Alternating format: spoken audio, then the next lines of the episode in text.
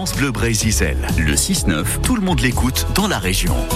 L'heure est maintenant venue à cette heure-ci de retrouver un certain Louis Gildas. Et oui, Louis Gildas avec nous, hein, notre chroniqueur judiciaire ici qui va nous parler de la Gégado. Hélène Gégado de Plouinec dans le Morbihan, qui euh, durant une vingtaine d'années au 19e siècle, euh, cette femme, on va dire qu'elle a tué des curés, des prostituées, des religieuses et même des enfants. On parle de plusieurs dizaines de victimes et même certains parlent de 80 victimes au total. Et son son arme à elle, c'était l'arsenic, Louis Gildas. Je dois l'avouer, j'ai toujours eu un faible pour les empoisonneuses. Il y a eu des célèbres comme Marie Bénard qui, à la fin des années 40, fut accusée d'avoir fait passer de vie à trépas à l'arsenic 12 ou 13 personnes de son entourage. Et finalement, au début des années 60, profitant des errements de la justice, de l'incurie de la police et de la science, au bout de trois procès, elle fut acquittée. Nous, en Bretagne, nous avons la championne jamais égalée de l'empoisonnement en série. 29 à son actif, c'est balèze, c'est hors norme. Cette record woman absolue se nomme Hélène Gégado. La Gégado, on en a tiré des livres et des films.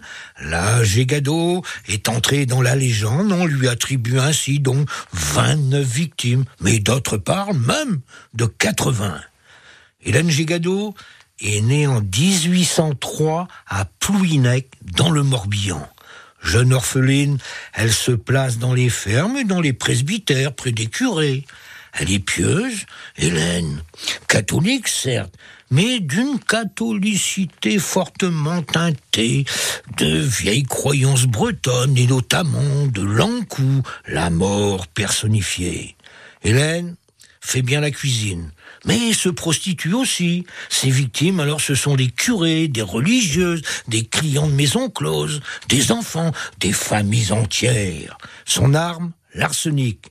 il y en a dans toutes les maisons, et mélangé au grain, ça donne une morora tout à fait acceptable.